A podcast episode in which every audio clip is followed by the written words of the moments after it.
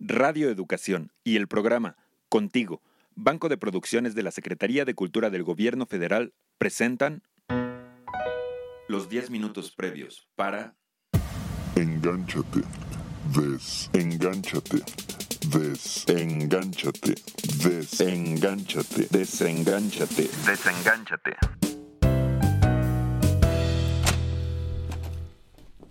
¿Irra te ayudó? Pues ¿qué tanto traes? Ay, hola Marce.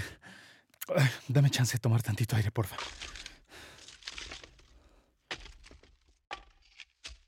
¿Qué traes? ¿Qué es eso que se te cayó? Ay, ay, pues como ya se nos hizo costumbre llegar más temprano y aventarnos una buena platicada, hoy a mí me tocó traer el café. Porque acá también tenemos buen café, déjame decirte, ¿eh? Mira, este es de Chiapas. A ver qué te parece. ¡Ay, qué chévere, Irra! Ay, no, hombre, ya lo he probado y me encanta. Déjame, ya lo pongo. No, no, no, no te preocupes. Ya lo traigo hecho. Mira, este es otro para que te lo lleves a tu casa. No, Irra. Ay, muchísimas gracias. Y toma, también te traje esto. No, ¿qué es esto tan lindo? ¿Es en serio? O sea, ¿me trajiste un termo nuevo? No estoy alucinando, ¿verdad? No, bueno, claro que no estás alucinando ni que hubieras consumido peyote u hongos. Ándale. Esos sí son verdaderos alucinógenos. Oye, ¿y es cierto que el peyote es una cactácea muy pequeñita? Sí, es cierto. Además, se da mucho en los desiertos de centro y norte de México y también en el sureste de Estados Unidos. Pues tengo entendido que las tribus huicholas y tarahumaras, entre otras, le rinden culto. Sí, los aztecas consideraban al peyotl como una planta sagrada que permitía la comunión con los dioses. Sus usos eran originalmente ceremoniales y estaban estrechamente ligados a las culturas de estos pueblos indígenas.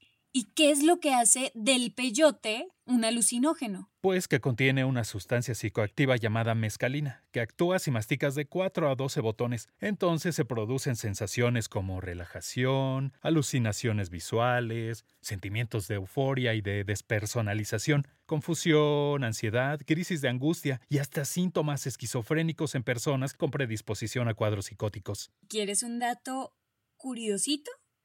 Fíjate. Debido al consumo del peyote, esta planta ha sido considerada como una especie en peligro de extinción. ¿Puedes creerlo? Ay, claro que lo sabía. Por eso el consumo de peyote es ilegal. Y bueno, también por sus efectos psicotrópicos. Oye, Marce, ¿no te vas a tomar el café que te traje? ¿Me lo vas a despreciar? Ay, no, ¿cómo crees? Perdóname. Ay, es que como está tan buena la plática, pues ya no me acordaba. Déjame servirlo. A ver, préstame tu taza. Ay, gracias. ¿Y tiene azúcar o quieres que le ponga? Ay, no, no le puse. Es que no sé cómo lo tomas. Bueno, yo sí le pongo azúcar. Una cucharita nomás. Dime qué te parece. Está bueno, ¿no? Uy, no, esto está delicioso. No, creo que nunca me podré desenganchar de esta adicción, Bueno, digamos que lo positivo del café es que no produce alucinaciones. como el peyote. Y los hongos. Es cierto, existen hongos alucinógenos. Sí, fíjate que están catalogados como droga porque su consumo provoca una transformación dramática en la organización del cerebro, o bueno, dicho de otra forma, hace que se te crucen las neuronas, pues. Bueno, y cruzadas las neuronas, como dices, el consumidor siente que los minutos son horas y que los objetos se mueven. Se les dilatan las pupilas, se les sube la presión arterial y el ritmo cardíaco, además de que les dan náuseas, ataques de pánico y paranoia. Y fíjate que a pesar de que es fácil desarrollar tolerancia a los efectos de los hongos, pues aún no hay evidencia que indique que tengan potencial adictivo. Pero lo que a mí ya me hizo efecto hoy es el café, así que me voy al baño. Ay, dame chance, ¿no? Dale. A ver. Mientras buscaré algo más sobre los alucinógenos. Bueno, claro que debo checar que la información sea avalada por las autoridades o por algún especialista, porque luego uno encuentra cada cosa. A ver, a ver. Espera, aquí hay algo. Ay, perdón, Marce. Tenía que ir al baño, lo siento.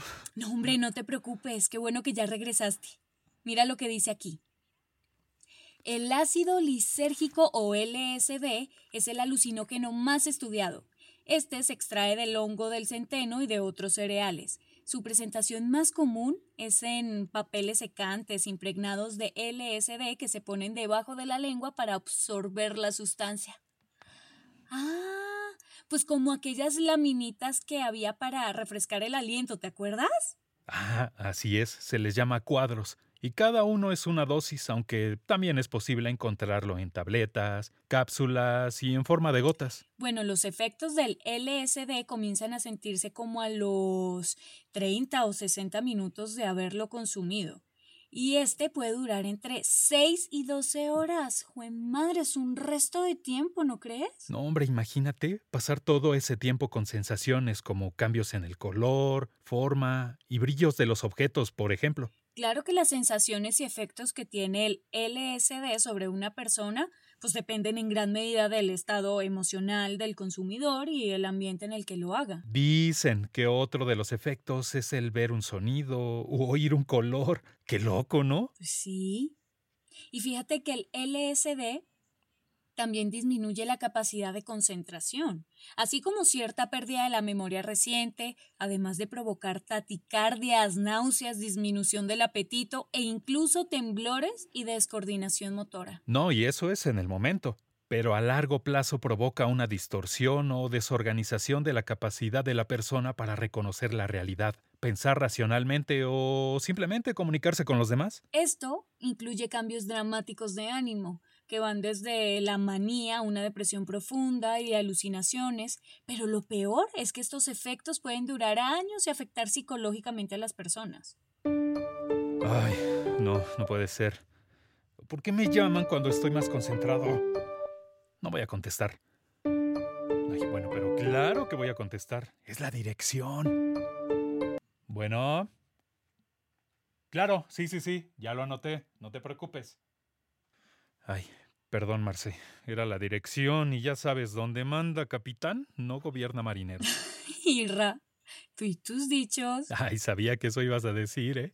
Pero bueno, volvamos al tema porque nos queda muy poco tiempo. Fíjate que quienes han consumido LSD confiesan haber tenido diferentes experiencias como alucinaciones. Que consisten en algo así como ver movimientos falsos en los costados del campo visual, destellos brillantes o de colores, o aureolas o colas de luces adheridas a objetos en movimiento. Y se sabe que aunque el LSD no es considerado una droga adictiva, sus usuarios desarrollan rápidamente un elevado grado de tolerancia a esta droga y que quienes la consumen repetitivamente necesitan dosis cada vez mayores para conseguir los mismos efectos. Pues sin embargo, esta tolerancia dura muy poco y se pierde si el usuario deja de usarla varios días. Pues justo ahí tienes los efectos y consecuencias de consumir alucinógenos. Pues yo insisto, aunque parezca muy conservadora, yo paso. Pues mira que yo también paso, pero a mi lugar porque ya vamos a comenzar. Oye, Isra, ven para acá. ¿Qué te dijeron de la dirección? Ay, a rato te platico, va, dame chance. Va.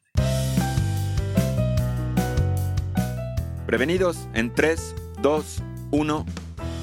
Ni el LSD ni ningún otro alucinógeno produce adicción por el territorio cerebral en donde ejercen su efecto. Sin embargo, el peligro que entraña es que una persona que no tiene una estabilidad emocional, ni una consolidación de identidad, ni un criterio diferencial entre la realidad objetiva supuestamente y una perspectiva de fantasía, etcétera, puede llegar a, como se dice, y se decía ya desde los sesentas, quedarse en el viaje, lo que quiere decir confundir una alucinación con la realidad. ¿Por qué? Porque empieza a creer que aquello que está produciendo y proyectando su pensamiento es una realidad concreta, cosa que cuando una persona tiene una estabilidad y un centro concreto, puede diferenciar y decir, bueno, qué rica alucinación y mira estos colores y cómo se mueve esto y cómo se le deforma la cara a fulanito y que a todo dar y mira cómo están las plantas vivas y respirando el mundo, etcétera, y sabe que es algo pasajero que va a terminar, que lo va a aterrizar y que no le va a exigir que siga consumiendo para sentir que su eh, exigencia o su responsabilidad o su propósito de sobrevivir depende de la sustancia, que es lo que las sustancias que generan dependencia o adicción sí le exigen a las y los consumidores. Llegan a convertirse en un combustible que el cuerpo confunde como una necesidad de supervivencia. Y ahí está el peligro, chamacos y chamacas. O sea, un alucinógeno es realmente un periodo de vacaciones, pero si uno no está muy conforme consigo mismo, si no sabe quién es, si no está bien ubicado, si no tiene un centro real, emocional, concreto y alguna eh, inteligencia que le permita saber que aquello que está viviendo dentro de un viaje alucinógeno es algo que va a terminar y lo va a depositar en el mismo lugar, mejor que ni compre el boleto porque no lo van a reembolsar ni lo van a llevar a ningún lado. Un alucinógeno es un mapa, pero un mapa le muestra a uno muchas posibilidades, pero no lo lleva a ningún lado. Hay que aterrizar y moverse por uno mismo hacia el territorio en donde el propio sueño se hace de a de veras, porque solo lo de a de veras es de a de veras. Agradecemos al doctor Humberto Broca su participación en esta serie. Amaranta Martínez, Vicky Franco, Gis Sánchez, Marcela Carvajalino Goenaga, Andrea Cruz, Daniel Mena, Carolina Cortés, Sayuri Sánchez y Lu Mugenburg somos un equipo que busca informarte. ¿Y tú? Desengánchate.